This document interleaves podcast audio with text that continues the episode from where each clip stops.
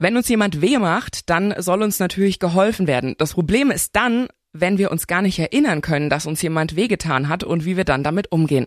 Heute gibt's eine besondere Folge von unserem Mädels Talk mit einem besonderen Gast und einer wirklich heftigen Geschichte, die jedem von uns passieren kann. Ungeschminkt. Der Mädelsabend. Ein Podcast von Antenne Bayern. Hi Leute, schön, dass ihr wieder dabei seid, dass ihr wieder eingeschaltet habt. Wir sind heute wieder eine Dreierrunde mit der Julia. Servus, die Jules. Ich bin dabei und die Nina ist dabei. Hi Nina. Hallo. Die Nina Fuchs besucht uns heute zu einem ganz besonderen Thema. Es geht um K.O.-Tropfen. Da werden jetzt viele sagen, oh Gott, oh Gott, schlimm, schlimm, ähm, aber sowas kann mir ja gar nicht passieren. Und Nina, als ich deine Geschichte gehört habe, war ich im ersten Moment auch so, oh Gott, wie schrecklich. Aber ich persönlich bin von diesem Thema auch so weit weg, weil ich fühle mich so bombensicher, wenn ich abends losgehe und sauf und feier und mir da die Nächte um die Ohren schlag. Selbst wenn meine Mama gesagt hat, achte immer auf dein Glas, ich ähm, bin da echt einfach fahrlässig, möchte ich fast sagen. Ging mir auch lang so. Also ich war auch immer sehr äh, gerne feiern. Also ich hatte auch mit der Thematik eigentlich noch nie wirklich so Berührungspunkte tatsächlich. Also man kennt das Wort, das es irgendwie gibt und das war's. Und ich bin da auch wirklich ganz oft dann, wenn irgendwie äh, meine Freunde irgendwie bisschen zu luschig waren und zu früh nach Hause sind, dann bin ich halt da alleine noch geblieben. Ja, bei mir genauso. Also letztes Jahr auch war ich irgendwann sogar auf dem Festival am Ende alleine, bin da rum und habe da mit den Leuten gefeiert und da äh, denke ich mir gar nichts bei ich glaube, wenn, wenn mir auf dem Heimweg oder sowas passieren würde oder wenn mich jemand ausrauben würde, passt gar nicht in mein Weltbild irgendwie. Ja, ich habe mich da immer sehr sicher gefühlt, muss ich sagen. Ich gehe ja auch ähm, sehr häufig auch nachts irgendwie von A nach B, weil ich halt einfach Single bin und nicht eine Begleitperson habe, die mich da von A nach B bringt und die möchte ich auch gar nicht, weil ich ein sehr selbstbestimmter Mensch bin und ich habe mir da noch nie irgendwie Gedanken gemacht. Ich höre da auch wirklich Musik und so mit dem Kopfhörer. Also ich fühle mich da schon sehr sicher. Ähm, tatsächlich auch heute immer noch. Allerdings würde ich nicht mehr äh, alleine im Club bleiben. Julia, wie ist es bei dir? Ich bin ein ganz arger Schisser. Ich bin wirklich ein Schisser. Also ich habe auch immer mein Getränk bei mir, immer einen Deckel dann drauf oder pass da auf, auch beim Nachhausegehen. Ähm, ich drehe mich tausendmal um und guck, ist da jemand? Irgendwie bin ich da echt wirklich so ein kleiner Angsthase. Ich dachte immer, du hast dein Glas so eng bei dir, weil nicht, weil du nicht willst, dass es jemand anleckt. Nein, ich habe da, ich habe da wirklich, also wirklich immer, also glaube ich zumindest ein Auge drauf. Aber ich glaube, dass es sich einfach um Millisekunden wahrscheinlich handelt, wo dir einfach jemand was reinkippt oder reinschmeißt. Du kannst noch so aufpassen, es kann immer passieren kannst es nicht verhindern. Also ich wurde ja vom Weißen Ring betreut und die haben ja ständig mit äh, K.O.-Tropfenfälle zu tun. Da rufen tatsächlich äh, nur in München ein bis zwei Leute pro Woche an, also ein bis zwei Frauen. Also es ist ein richtig krasses Problem. Und die sagen auch, vermeiden kannst du es nicht. Also selbst wenn du gar nicht mal ähm, Alkohol trinkst, sondern eine Cola, mhm. Du hast keine Chance. Du kannst nicht immer dein Glas dir vors Gesicht halten. Und du schmeckst es auch nicht, wenn schmeckst da was drin nicht. ist. Geruchslos und geschmacksneutral. Kannst du dich denn noch an den Abend damals erinnern? Also es ist 2013 passiert. Genau, war ziemlich genau vor sechs Jahren. Und ich habe schon noch Erinnerungen, also vor allem halt an den Anfang des Abends. Irgendwie alles noch sehr fröhlich und ausgelassen war. Das Tückische aber bei K.O.-Tropfen ist tatsächlich, dass die Erinnerungslücken auch rückwirkend stattfinden. Daran kann man das auch sehr klar unterscheiden von einem Alkoholrausch, weil das bei Alkohol nicht passiert, dass man über einen Zeitraum, wo man jetzt, sag ich mal, leicht angetrunken war, da hat man nicht irgendwie in seiner Erinnerung, war man nicht kurz vorm Koma und hat irgendwie Tunnelblick und nur noch einzelne Bilder. Das war so auch das erste Anzeichen, woran ich gemerkt habe, okay, da stimmt was nicht, das war nicht nur Alkohol. Dann hatte ich einen richtig krassen Blackout, zwei Stunden ungefähr. Da ist in den sechs Jahren nie wieder eine Erinnerung zurückgekommen, auch nicht im Traum oder so, keine Bilder, gar nicht. Weißt du denn, wie das war mit deinen Freundinnen? Also wie viele wart ihr denn an dem Abend so? Wart ihr vier, fünf Mädels? Äh, ehrlich gesagt war ich mit Jungs unterwegs. Ich war mit dem Schwager von meiner Schwester, habe mich mit dem zu der Zeit äh, sehr gut verstanden, waren ziemlich eng.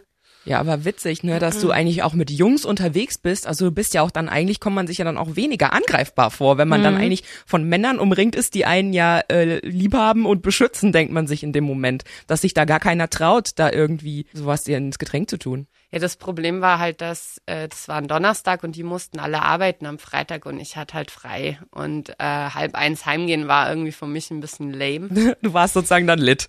ich kenne das auch, ne? Dann ist eins, dann schmeckt so gut und dann macht so viel Spaß, die Mucke Ja. ist geil. Wie ihr wollt jetzt heim. Ja, verstehe. Also ist es erst passiert, nachdem die alle weg waren? Ja, genau. Okay, okay. Ja, aber es ist, ich meine, ich bin auch schon abends alleine auf der Party geblieben, weil alle anderen abgekackt sind. Und würde ich mir jetzt auch prinzipiell gar nichts bei denken. Würdest du alleine noch bleiben, wenn alle gehen? Hast du schon mal gemacht? Nee. Ich bin dann, also auch weil ich dann irgendwie noch, äh, voll der Spießer hier. Ähm, nee, wenn ich auch noch Bock hatte, war ich zwar dann angepisst, aber weil wir oft, ähm, also ich komme vom Land und da musstest du halt dann in einem Auto fahren, da gab es dann keine Bahn oder irgendwas und dann musstest du halt gezwungenermaßen mit. Ich war halt dann genervt, weil ich mir dachte, scheiße, ich wäre schon noch gern geblieben, aber da, da ist man dann halt einfach zusammen nach Hause. Ja, und das ist nämlich genau der Punkt, dass es tatsächlich die ganz, ganz eindeutige Mehrheit so macht wie du. Mhm. Die gehen. Ich habe das wirklich nach dem Vorfall immer noch weitergemacht. So ganz bewusst sofort irgendwie zwei Tage danach mir irgendwie dieses Mantra so, äh, der versaut mir nicht mein Leben. Der hat da keinen Einfluss drauf. Ich mache alles genauso wie vorher. Und es war halt meine Überlebensstrategie ganz einfach. Und wenn ich mit Freunden unterwegs war, die die Geschichte nicht kannten und die mich nicht gezwungen haben, nach Hause zu gehen, dann bin ich immer noch geblieben. Und dann irgendwann in einem Gespräch mit einem Freund kam mir wirklich diese große Erkenntnis, echt wie so Schuppen von den Augen, dass es niemand macht. Und dass du dann halt unter Umständen die einzige Frau in dem Club bist, die da alleine ist. Und dann bist du halt auf dem Präsentierteller. Also kannst eigentlich gleich ein Schild hochhalten, hier die K.O.-Tropfen. Die Gefahr ist einfach riesig. Und ich, als ich das dann mal gecheckt habe, dachte ich so, Wahnsinn, ich hatte einfach nur krasses Glück, dass mir bisher nichts passiert ist. Hm, wahrscheinlich. Ja. Weiß man denn, ähm, wenn die Typen dir da diese K.O.-Tropfen ins Glas haben, wie lange das dauert, bis es anschlägt? Also, dass man so neben der Spur ist, dass man nichts mehr mitkriegt? Geht sowas schnell? Dauert sowas eine Stunde? Oder ich, ich, ich habe da keine Ahnung. Also das Problem ist ein bisschen, dass das K.O.-Tropfen ist ja ein Sammelbegriff und da fällt einfach unglaublich viel drunter. Ähm, ganz viele verschiedene Substanzen und je nachdem, was das ist und wie hoch die Dosierung ist, wirkt es halt Okay. ganz unterschiedlich Mhm. und auch sind die unterschiedlich lang nachweisbar. Also bei mir konnten die ja auch nie nachgewiesen werden. Ähm, ich war zwölf Stunden danach ungefähr in der Rechtsmedizin. Da war nichts mehr nachweisbar. In der Regel sind es nur so vier Stunden. Also man muss es wirklich dann sofort checken, was passiert ist. Und es war halt bei mir gar nicht der Fall. Also ich habe überhaupt nicht gecheckt, was da los war. Ich hätte halt verdammt gerne ähm, den Beweis gehabt mit den K.O.-Tropfen, nicht für mich selber. Ich bin mir hundertprozentig sicher, aber für die Polizei, weil die mir nämlich nicht geglaubt hat. Und den hätte ich sehr gerne bewiesen, aber leider hat es nicht Was geklappt. haben die denn gesagt? Weil du sagst, die haben dir nicht geglaubt? Äh, die haben damals äh, wirklich äh, wortwörtlich hat der Polizist, der mich da ähm, befragt hat, gesagt, das mit den K.O.-Tropfen gibt's eigentlich gar nicht wirklich. Das wird nur von den Medien so aufgebauscht. Was? Mhm. Also ich sag immer dazu, wenn ich die Geschichte erzähle, dass ich mir sehr sicher bin, dass sich in den sechs Jahren was verändert hat. Ich glaube, die haben jetzt auch eingesehen, das Problem gibt's wirklich in der Realität, nicht nur bei den Medien. Wie war denn da der Ablauf? Also ich bin da in dem äh, Park dann vor diesem Club, wo ich war, zu mir gekommen. Aber es sind wirklich nur Bruchstücke. Also ich konnte auch bei der Polizei nicht eine Täterbeschreibung oder so abgeben. Mein Handy war auch weg, das weiß ich noch, das habe ich irgendwie gesucht da im Gebüsch. Und irgendwann habe ich dann auch gecheckt, so, ich glaube, du findest dieses blöde Handy nicht, geh einfach nach Hause. Und dann bin ich einfach weggelaufen. Mhm. Und habe dann aber irgendwie in der Tram auch schon irgendwie geweint. Also mir ging's voll schlecht und irgendwie habe ich so gemerkt, irgendwas stimmt nicht, aber ich habe irgendwie nicht gecheckt, was. Und hatte auch überhaupt keine Erklärung, wie ich da in diese Situation geraten bin. Mhm. Ja, klar, du hast ja dann auch gar keine Erinnerung. Du denkst, das ist wahrscheinlich alles wie so ein Film, der so abläuft. Ja, habe dann ganz kurz geschlafen, vielleicht so drei Stunden und wurde dann wieder wach. Hatte Gott sei Dank auch noch dann ein anderes Telefon, wo ich dann Kontakt aufnehmen konnte. Meine Schwester und gesagt, ich soll halt mal zu ihr. Die wohnt auch nur um die Ecke bei mir, aber auch an den Weg kann ich mich nicht mehr erinnern. Also ich habe am Freitag tatsächlich auch noch Erinnerungslücken. Und sie hat dann ganz lang halt ja recherchiert, rumtelefoniert, wie sie sich jetzt verhalten soll, damit halt nicht, wenn ich dann irgendwann wieder klar bin, dass ich dann sag, so jetzt würde ich das gern anzeigen und dann ist alles zu spät. Mhm. Und dann hat die dich mehr oder weniger dahin geschleppt. Genau, es war dann klar, das ist einfach dann tatsächlich zu spät. Also gerade bei K.O.-Tropfen zählt jede Minute. Das hat sie hat auch mit einer Gerichtsmedizinerin telefoniert, die hat das gesagt, so unbedingt ganz schnell Urinprobe, das Allerwichtigste. Ja, hat die Polizei dann auch nochmal um eineinhalb, zwei Stunden verzögert, weil erstmal natürlich in aller Ruhe muss da diese Befragung stattfinden. Dann wird dir erstmal irgendwie unterstellt, du lügst. Also es war ein richtig, richtiges Trauma für mich einfach. Und das Schlimme ist, du kannst dich ja noch nicht mal erinnern. Du weißt es ja selber gar nicht genau, was mit dir passiert ist eigentlich. Ja, aber ich hatte halt genug Erinnerungen, um halt wissen zu können, es war halt eine Vergewaltigung. Und ich verstehe auch, dass die Polizei da irgendwie detailliert und kritisch nachfragen muss. Mhm. Ich habe keine Täterbeschreibung abgegeben, geschweige denn Namen. Ich wollte auch nicht ein vermeintliches Fremdgehen vertuschen. Ich war nämlich Single. Also ich hatte null Motivation, mir diese Kacke da anzutun, diese Befragung, ja auch die Untersuchung da in der Rechtsmedizin, wenn da jeder Zentimeter von deinem Körper echt penibelst untersucht wird, jede Körperöffnung mit Millimeter-Maßband dann irgendwelche blauen Flecken noch abfotografiert, das ist halt nicht geil. Mhm. Eine geistig gesunde Frau tut sich das nicht an mit einer Lügengeschichte. Mhm. Davon bin ich sehr überzeugt, weil ich das einfach jetzt mal durchlaufen habe und es ist echt uncool. Also das war ja dann so, du hast dann die Anzeige aufgegeben und dann ist ja super lange erstmal gar nichts passiert danach. Genau, ich habe dann ähm, angefangen, so mich so ein bisschen für die Thematik auch so stark zu machen, war in einigen Sendungen auch, weil ich gemerkt habe, so da ist irgendwie echt noch so ein Defizit vorhanden. Also es wird einfach nicht ernst genommen vor allem eben nicht von der Polizei, aber auch in der Gesellschaft, glaube ich, ist es nicht wirklich bekannt, wie krass häufig es vorkommt. Verfahren wurde natürlich eingestellt, was auch logisch ist, weil ähm, es gab zwar die DNA-Spuren, aber halt kein Treffer. Und wen willst du anklagen, wenn halt niemand da ist? Da hat auch mein Anwalt gesagt, okay, braucht man auch nicht in Berufung gehen oder irgendwas machen. Es ist ja niemand da. Aber hat er schon damals gesagt, es könnte halt sein, dass der später dann noch äh, gefunden wird, weil die DNA ist ja sichergestellt, wenn er sich irgendwas das wieder macht und erwischt wird, irgendwann kommt er in die Datenbank und dann wird dein Fall wieder aufgerollt. Ja, und dann ist aber halt fünf Jahre nichts passiert, also habe ich irgendwie diese Möglichkeit dann ausgeschlossen. Also es war für mich irgendwie so Deckel drauf, abgeschlossen. Letztes Jahr, 2018, ist dann ja aber doch ein Täter aufgetaucht. Ja, ich weiß nicht, wie und wann und wegen was der in die Datenbank gekommen ist. Die Info habe ich nicht.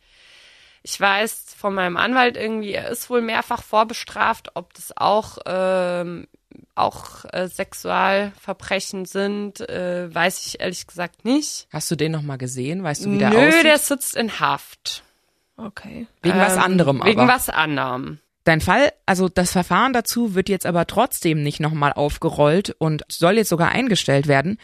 Der Grund angeblicher Mangel an Beweisen. Ja, es könne nicht bewiesen werden, dass es sich bei dem Beschuldigten wirklich um den Täter handelt, weil ich ja Erinnerungslücken habe.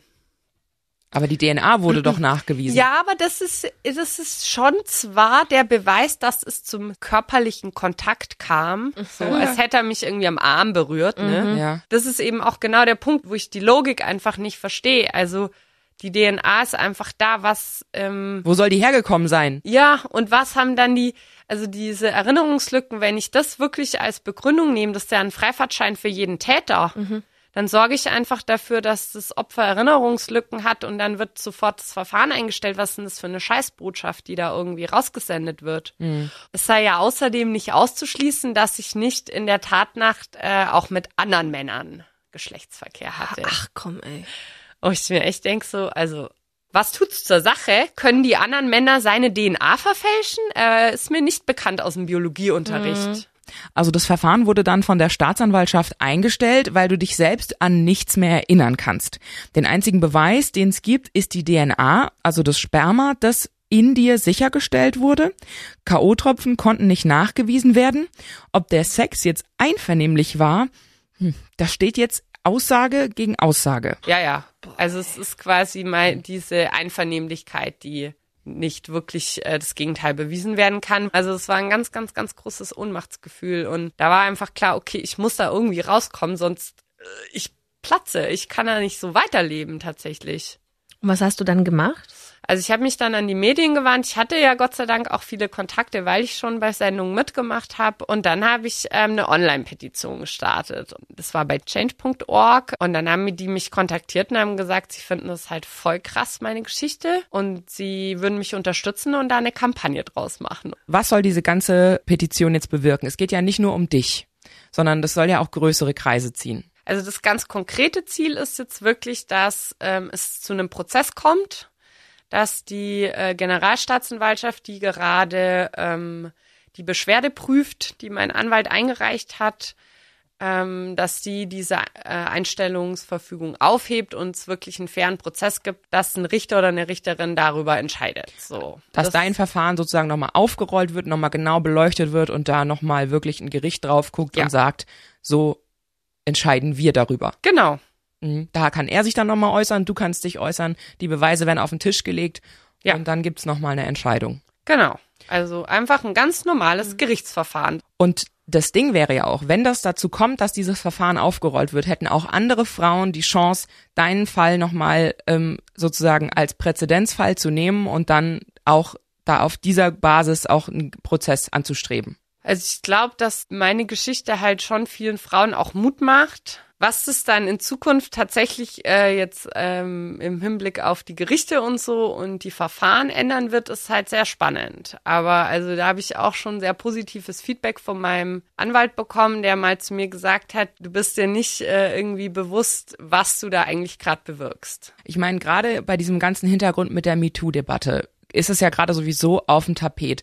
Frauen geschieht Unrecht von Männern und es wird lange, lange nichts unternommen oder es wird halt vom Tisch gewischt, hat man so ein bisschen das Gefühl. Ja, sehe ich auch so. Viele wollen es nicht hören und auch nicht wahrhaben, ähm, aber wir haben einfach immer noch äh, eine große Diskriminierung in unserem Land. Das ist einfach ein Fakt. Da braucht man nur irgendwie sich Statistiken angucken. Es gibt wahnsinnig viel Gewalt gegen Frauen, also gerade äh, sexuelle Gewalt wird halt oft nicht so wirklich dann ernst genommen, wie man jetzt in meinem Fall sieht. Da ist noch wirklich ganz viel Bedarf, äh, dass da was geändert werden muss. Also ich sehe das auch genauso. Wo kann man denn unterschreiben, wenn jetzt jemand sagt, äh, Mensch, da würde ich gern unterstützen? Also ich bin natürlich total dankbar. Obwohl ich die Petition schon übergeben habe, läuft die nämlich noch weiter. Und ich würde ja so gerne die 100.000 Unterschriften knacken. Wir helfen dir, dass es geknackt wird. ja, und es gibt da so einen Kurzlink und der ist einfach change.org. Schrägstrich Vergewaltigungsfall. Wenn man jetzt nochmal auf dein Leben in den letzten Jahren zurückguckt, was hat sich für dich verändert? Davor und danach? Gibt's ein davor und danach oder ist das alles ein Prozess? Mm, ja, gibt schon so ein davor und ein danach. Ähm, ich muss allerdings sagen, dass tatsächlich für mich die Veränderungen ähm, eher positiv waren. Also ich bin wahnsinnig an der ganzen Geschichte gewachsen. Also ich hatte jetzt auch viel Zeit, das zu verarbeiten, habe auch richtig, richtig viel rein investiert in die Verarbeitung. Ich habe davor auch schon ein bisschen angefangen mit so irgendwie persönlicher Weiterentwicklung, aber die letzten sechs Jahre echt nochmal ganz intensiv Therapien und Coachings und alles. Also ich habe da ganz, ganz hart an mir gearbeitet, um auch jetzt an den Punkt zu kommen, wo ich jetzt heute stehe und sage, ich habe ein hammergeiles Leben, ich würde es mit niemand tauschen wollen. Ich wünsche mir nicht, dass irgendwas ich ändern könnte in meiner Vergangenheit. Also ich bin wirklich glücklicher Mensch und happy mit meinem Leben. Aber das war war kein Selbstläufer oder so. Also das habe ich schon selber mir erarbeitet tatsächlich. Wie ist dein Verhältnis zu Männern? Kann man danach irgendwie easy eine Beziehung eingehen oder auch äh, Spaß haben oder ist man dann doch einfach irgendwie gehemmt? Also durch das, dass das ja irgendwie so meine Strategie war, eben mir nicht das Leben versauen zu lassen und dass das auf gar keinen Fall irgendwie äh, ich da in eine Opferrolle sein will und irgendwie das Einfluss hat auf mein Leben, mein Verhalten und so, konnte ich das tatsächlich eigentlich ganz gut so leben, dass das nicht irgendwie jetzt mein Verhältnis zu Männern da groß beeinflusst hat im Punkto Beziehung kann ich es tatsächlich schwer sagen, weil ich schon ganz, ganz lange ähm, einfach keine normale Beziehung hatte, wo man offiziell ein Paar ist. Mhm. Das weiß ich ehrlich gesagt nicht. Generell der Umgang auch mit ja, Spaß haben, Dating, äh, Affären, One-Night-Stands, das hatte ich auch danach noch auch schön, dass, dass es jetzt auch nicht so ist, dass hier wir jetzt hier die Message bringen, alle Männer sind böse, alle Männer sind scheiße, man kann keinen Spaß mit Männern haben. Achtung, Achtung, überall sind Jäger und ähm, wir sind sozusagen die Gejagten. Sondern es geht wirklich darum, dass sich da Einzelne rausnehmen, ähm, Frauen Gewalt anzutun mhm. und dann damit wegkommen. Ja, habe einen sehr, sehr großen Freundeskreis, wo auch viele, viele Männer vertreten sind. Und die würden sowas nie machen und die haben auch echt alle richtig toll reagiert, auch mit meiner Geschichte und so. Und die muss man echt zurückhalten, so wenn die gewusst hatten, wer, wer das ist, sie wären wahrscheinlich ey, nachts mit dem Messer losgezogen und hätten erstmal hier dem die Eier abgeschnitten oder so. Also ähm, es gibt ganz, ganz viele Männer, die das ganz anders sehen und die Gott sei ähm, Dank. Ja, Gott sei Dank, die nicht Frauen diskriminieren und die nicht irgendwie beim Weggehen einfach mal so zum Spaß einer Frau irgendwie in, in Schritt fassen, was ja auch irgendwie doch irgendwie recht oft vorkommt. Ähm, aber es, ja, es sind halt eine Minderheit, aber die macht's wohl sehr konsequent ja. und deswegen hat man die Problematik, weil wieso kennt jede Frau in ihrem Umfeld richtig viele andere Frauen, die irgendwie mal sexuelle Belästigung erfahren haben und aber kein Mann, der sexuell belästigt. Also ja. Ist mhm. komisch, ne? Ich weiß nicht, ich habe auch manchmal das Gefühl, das hängt auch irgendwie an uns, da auch generell was bei unserer Erziehung zu verändern, weil man sieht ja schon, wie Jungs großgezogen werden und wie Frauen großgezogen werden und ich glaube, da ist ganz viel mit Schuld und Scham verbunden. Also so, äh, du hast es bewirkt, dass man dich anfasst, du hast es bewirkt, dass man dir Gewalt antut, du hast es bewirkt, dass er dich jetzt schlägt. Nein, hast du nicht. Ja. Also da kann ich dir nur zustimmen. Ich, was mich auch äh, ziemlich aufregt, ähm, ist so, dass ich das Gefühl habe, als wären wir als Frauen hier in so einer Bringschuld. Also uns wird ständig gesagt, wie wir uns irgendwie zu kleiden haben, zu mhm. verhalten haben, zu schützen haben, um nicht vergewaltigt zu werden. Also der Fokus geht da irgendwie weg von dem eigentlichen Problem, nämlich dass Männer halt nicht vergewaltigen sollen. Und ja. ich glaube eben diese total stereotype Geschlechterrollenerziehung, die macht da richtig viel kaputt und richtet einen großen Schaden an, weil eine Frau, die immer als Kind gesagt kriegt, als Mädchen so, sei brav, fall nicht unangenehm auf, keine Widerworte, wie soll die denn später mal irgendwie richtige Grenzen ziehen können und so, dass die auch wahrgenommen und eingehalten werden? Und ich glaube auch, dass bei, bei Jungs dieses, du darfst keine Gefühle haben, du musst da voll stark sein, Jungs weinen nicht und so. Also das führt ja auch zu einer krassen Störung. Wieso sollten die, es sind doch auch Menschen und mhm. keine Roboter. Wieso sollten die denn um Gottes Willen keine Gefühle haben dürfen? Was denn das für ein Bullshit? Entschuldigung. Ich denk dann auch oft so, dann kommt das Mädchen nach Hause, ist am Weinen und sagt zur Mama, Mama, der hat mir die Bücher aus der Hand geschlagen in der Schule. Und sagt die Mama, der mag dich. Heimlich ist er in dich verliebt, deshalb behandelt er dich so scheiße. Ja, und dann irgendwann liegst du neben irgendeinem Arschloch im Bett, das dich offensichtlich nicht liebt und nur scheiße behandelt und du fragst dich, wie bin ich denn bitte hier hingekommen? Ja, wird dir von Anfang an eingeimpft. Die Jungs, die gemein zu dir sind, mögen dich eigentlich heimlich. Ja, das, also da läuft so viel schief irgendwie.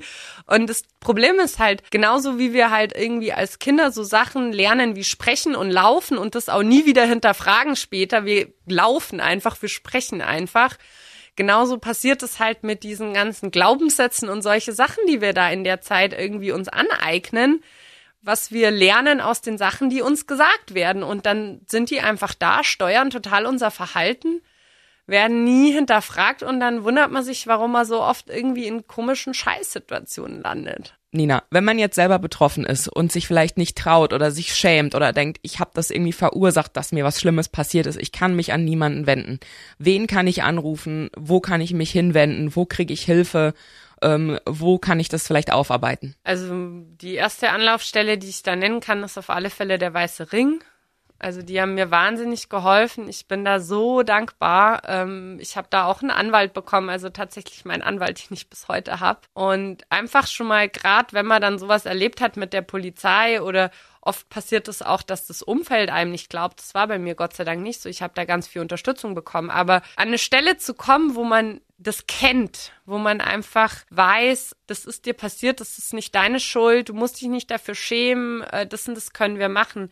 Das tut so gut und Frauennotruf wäre auch noch eine Anlaufstelle, da war ich auch, die waren auch super nett. Also auf keinen Fall irgendwie dann das mit sich selber ausmachen und dann das Riesentrauma entwickeln und den Rest für des Lebens irgendwie geschädigt da rumlaufen. Die Hilfe ist da, man muss sie echt nur in Anspruch nehmen. Mensch, Nina, vielen Dank. Wir hoffen natürlich jetzt, dass deine äh, Petition ganz viele Unterstützer noch findet und dass auch in Zukunft Frauen immer besser geholfen wird in solchen Situationen und dass, wenn ihr da draußen in so einer Situation seid, dass ihr irgendwas nicht wollt, was mit euch passiert oder dass ihr irgendwie Probleme habt, euch Hilfe sucht und euch an jemanden wendet, der euch hilft, dass ihr dazu den Mut findet, da unterstützen wir euch gerne dabei. Nina, danke, dass du da warst. Vielen Dank, dass ich kommen durfte und äh, ihr mir hier diese Plattform gegeben habt, weil es wirklich ein ganz wichtiges Thema. Ungeschminkt, der Mädelsabend. Ein Podcast von Antenne Bayern. Jeden Dienstag neu ab 18 Uhr unter antenne.de und überall, wo es Podcasts gibt. Jetzt abonnieren.